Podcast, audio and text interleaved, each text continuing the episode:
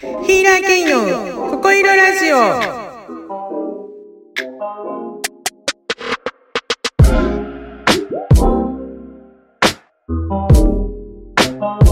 ココイロラジオとは15年以上ヒーラーをしている K がスピリチュアルな話から日常の笑える話まで自分勝手におしゃべりするヒーリングラジオです。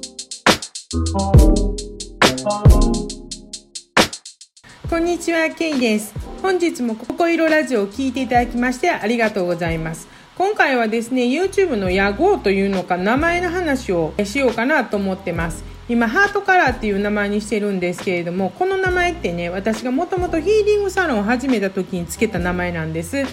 ただこの名前ですね5年ほど前にちょっといろいろありましてサロンのセッション内容とか料金体系などをリニューアルした時に変えちゃったんですハートカラーの名前をねリニューアルした時にそのまま残してもよかったんですけれどもその時はですねちょっと一旦リセットをしたかったのでだから今はですね、まあ、サロン自体は違う名前でやってるんですけれども10年以上ハートカラーでやってきてるんで結局ハートカラーっていう名前からね何というんですか抜け出せないというか何をしてもやっぱどこかでハートカラーという名前がついて回る感じなんですね。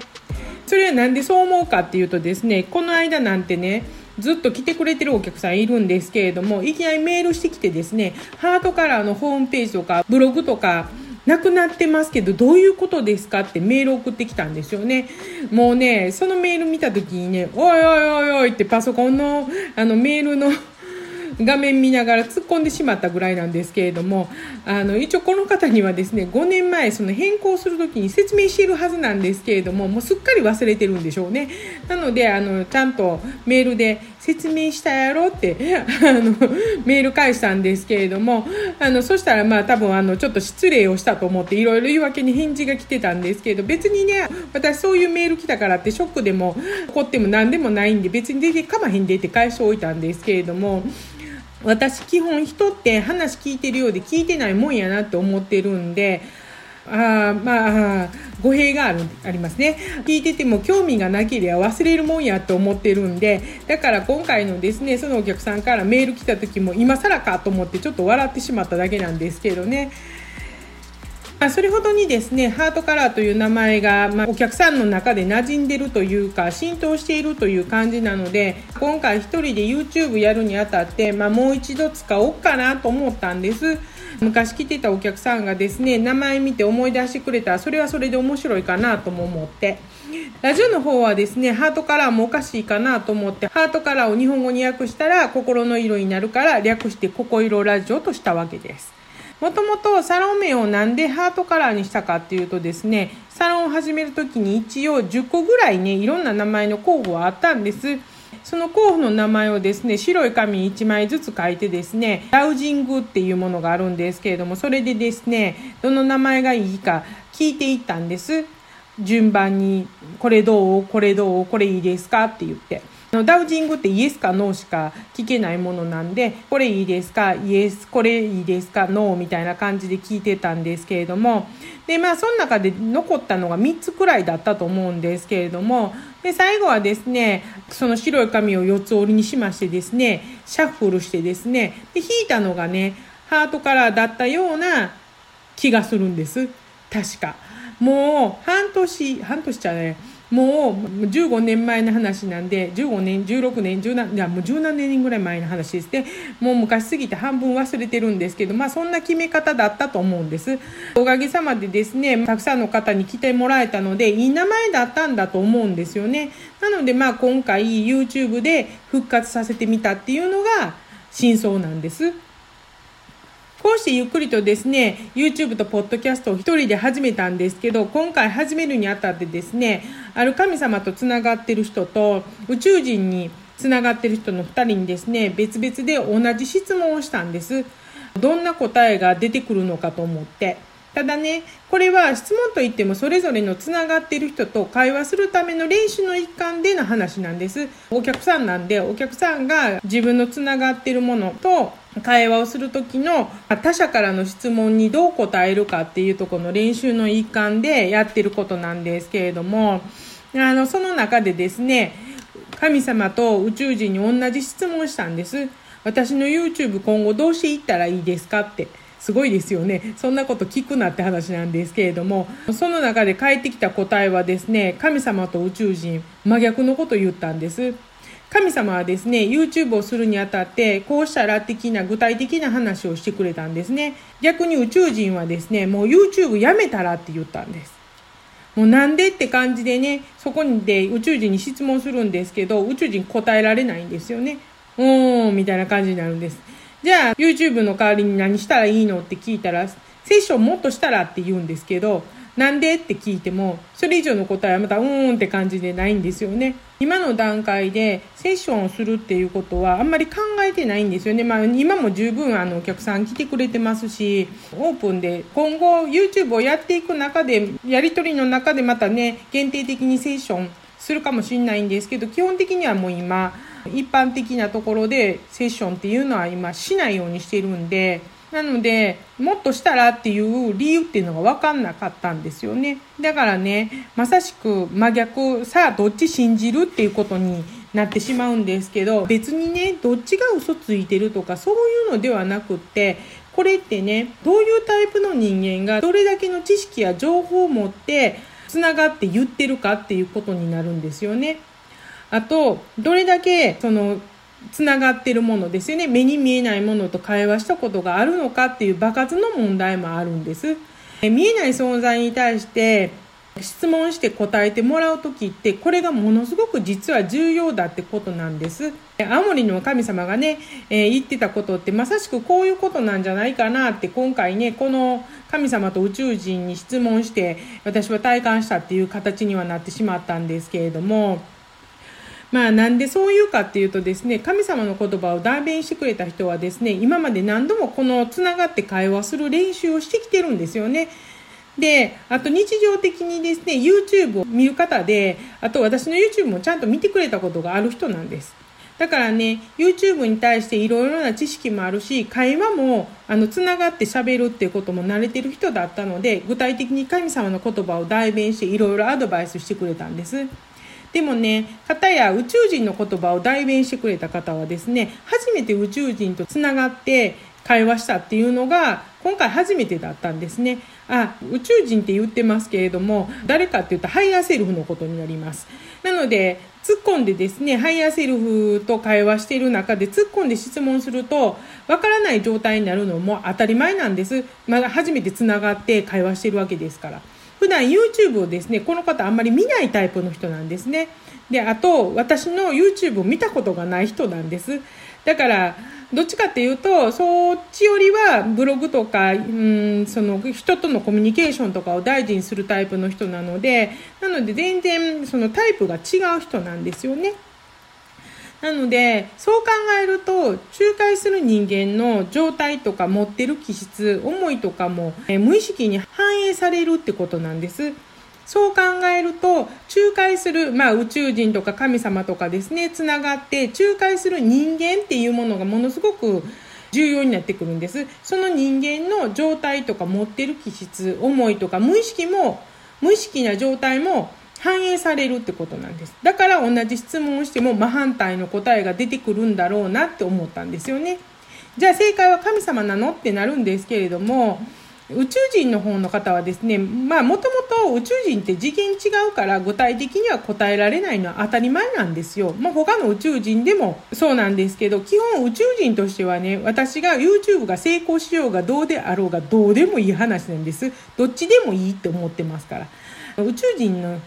人ってね人間が成功しようが失敗しようがどちらも経験って考えるんですよね。だからいいんじゃない？どっちでもっていうのが宇宙人のスタンスになるんです。これ本当にさっきも言ったように何人もの宇宙人って話したんですけれどもほとんどの宇宙人はもうそんな感じなんですよね。だから基本宇宙人って人間に興味ないんですよ。まあ、まあ、イコールハイヤーセルフが人間に興味ないって感じなんですよね。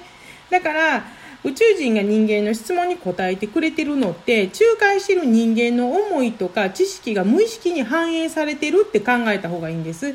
だから今回答えてくれた宇宙人の言葉も別に嘘ではないんですよ初めて会話の練習で、まあ、慣れてないっていうのもあって、自分と見えない存在の分離がその方うまくできてなかったっていうのが答えなのかなと思ってます。なので、まあ、仲介してくれた、つながってくれた人の無意識がですね、意識に混ざってしまっただけで、嘘ではないんじゃないかなって思うんですよね。そうやってですね、いろんなことを考えて一定の理論を積み重ねるとですね、世の中には神様がこう言ってる、宇宙人がこう言ってるっていう人いますけれども、闇雲にやっぱり信じるのは危ないな、危ないことだなって思うんですよね。たまにね、いません、僕宇宙語喋れるんですとか言って、わけのわからない言葉を話す人とかいるじゃないですか。あと宇宙人の言葉を通訳しますっていう人とか、それをね、まあ見てたりとか聞いてすごいって言ってる人もいるんですけど、こんな言い方しちゃダメなんですけど、バカじゃないって私は思うんですよね。まあ怒られるかもしれないんですけど、だってね、宇宙語喋りだからってなんなんって思うんです。通訳できたからなんなんって思うわけなんです。それってね、人間として生きていく上で何か役に立つのって。ただ自分はすごいって自慢したいだけやんって思うんですよね。中華、仮に宇宙語通訳できるとして、宇宙人って基本次元違うんで、人間の相談とか乗ってくれないもんなんですよ。本当に。だからね、そういう話を聞くとね、この人は一体誰と喋ってるんだろうって、逆に心配になりますよね。結局ね、大事なのはスピーチャーに限らず、どんなタイプっていうか、どんなバックボーンを持ってる人が、どれだけの知識と情報を持って話しているかってことだなって私は思うんです。分かりやすく言うとですね、恋愛の神様に仕事の相談しても大した答えは返ってこないよっていうことなんですよね。結局私としては質問しといて何なんですけれども神様でも宇宙人でも誰に何と言われようと自分の思ったことはやるだけなんですけどね。まあちなみにいろいろアドバイスくれた神様なんですけれどもとある神社の神様なんですよ。この神様どこの神社かも全然分かってる神様なんですけれどもただねこの神様ねただではアドバイスくれないんです。私をよくパシリに使うんです。でその見返りとしてアドバイスくれるんですけれどもそれもこっちからね聞くから答えてくれるだけで聞かないと何にもあのこっちをパシリに使っておいて何にもしてくれませんからね。で基本神様ってね神様から私とつながれますけど私からその神様とつながれるかっていうとつながれるわけでもないしつながってるわけでもないんですよね。まあ、その仲介している人がですね、お客さんがですね、その神様とつながってるんですけれども、まあ、でもそのお客さんもですね、神様の言うことを素直に実行してないから、神様の言うことですから、結構厳しいんですけれども、だからあの、つながってるからって別に何かご利益あるかって言ったら別に全然なかったりするんですよね。神様って人間の都合のいいようにはしてくれないもんなんですよ。だから私はですね神様なんぞに期待するより自分に期待した方がいいって本当つくづく思うんです。その方が絶対うまくいきますから。だから動いた方がいいんです。自分の思った通り。まあそんな風にですね自分に期待した方がいいって言ってますけれども別に自分に力入れてですね期待していけって言ってるわけじゃないんです。自分に力入れてたらしんどくなりますからね。気持ち的にいつも自分を肯定しておけばいいよっていう話なだけなんです。まあそんなこと言ってる私はどうやねんって話になるんですけれども、私気抜くとものすごくどんくさい人で残念な人になるんです。段差でね、結構こけ、こけかけてたりすることなんでしょっちゅうですし、あの、A の商品取って買ったつもりがですね、家に帰って見てみたら C の商品だったっていうことも多々あるぐらいの人間なんです。それぐらいですね、気抜いてたらやばいってやつなんです。そういえばこの間なんてですね、台所で片付けしてた時にですね、手の甲に水みたいなものがついてたんです。で、まあ、お行儀の悪い話なんです服のめんどくさかったから水だと思って舐めたんですよね。そしたらね、舐めて水やんなーって頭では思ってるじゃないですか。でもね、そう思ってる矢先にですね、口の中からですね、鼻の方になんかね、お花の香りが広がってきたんです。あの、人間って自分の想像もしないことが起きると、一瞬思考が止まりますね。頭の中で水舐めたやんなって思ってるのに、鼻の香りしてくるんですから、頭の中で、何これって、これ何っていう、いう、もう、あの、自分の中で、なんだろう、当ても、答え探しが始まったわけですよ。当てはまるものは何かと。で、その間にですね、鼻の香りが口の中に広がってるんですけれども、その後ね、多分無意識に舐めてたんでしょうね。謎のですね、苦味が出現してきたんです。で、そのね、苦味が出てきて、やっと犯人が分かったんです。何かっていうと、洗濯洗剤だったんですよね。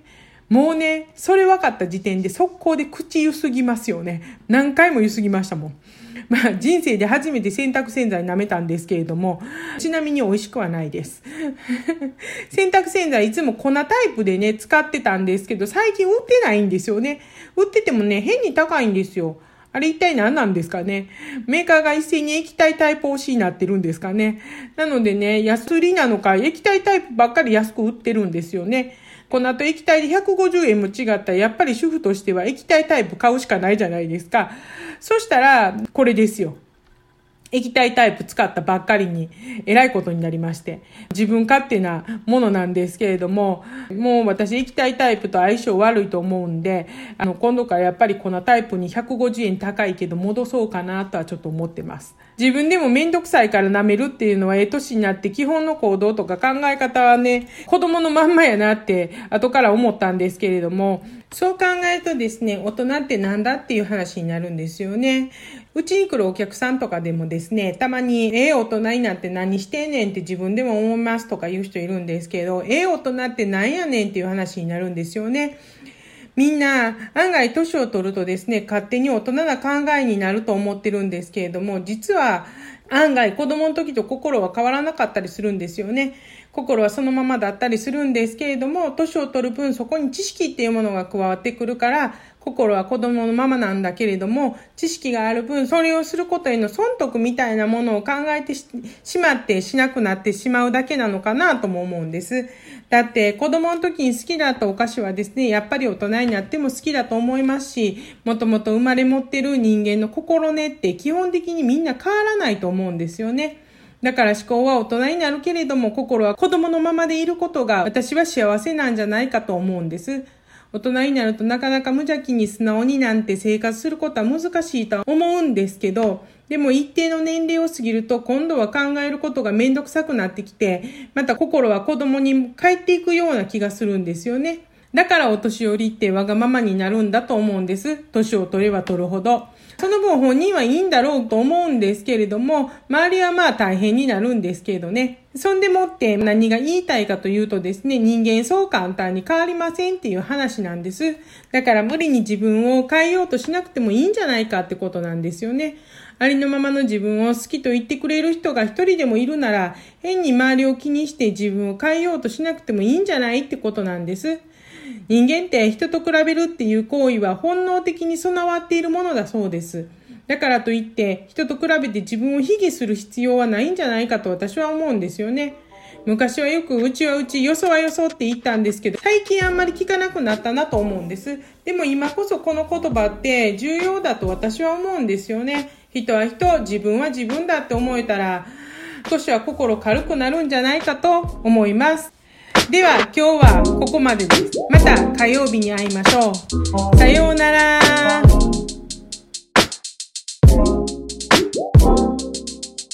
Oh.